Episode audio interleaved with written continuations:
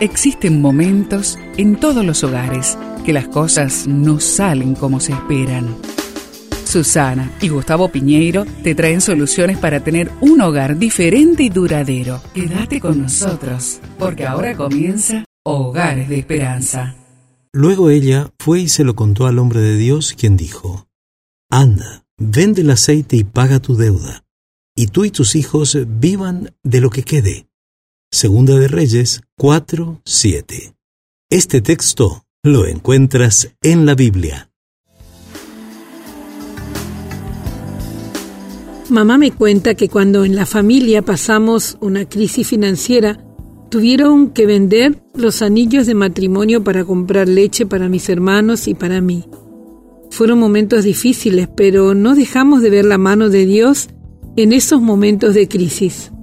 Todos pasamos cimas y valles en nuestras finanzas, y en los momentos oscuros tendemos a estar tristes y preocupados, sin saber qué hacer.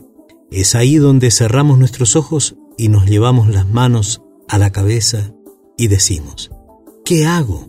Es en esos momentos cuando debemos elevar nuestra mirada al cielo, pidiendo a Dios sabiduría o un milagro una de las historias más dramáticas de las Sagradas Escrituras es cuando aquella mujer viuda está a punto de perder a sus hijos por una deuda que su marido le hereda al morir. Dios intervino y hoy podemos decir qué hermoso milagro experimentó esta familia. No sabemos el motivo de la deuda, lo que sí es que esta mujer evitó que su familia fuera desintegrada por una deuda pendiente.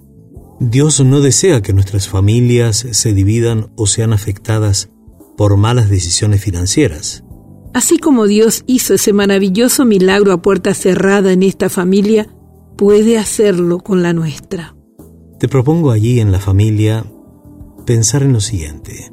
Te propongo que allí entre ustedes la mamá cuente a su familia una experiencia de cuando no tenían dinero y cómo Dios les proveyó. Una muy buena idea. Te invito a orar.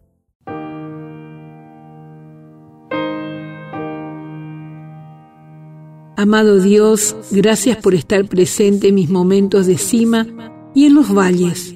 Tu vara me infunde aliento. Y te lo agradecemos en el nombre de Jesús. Amén.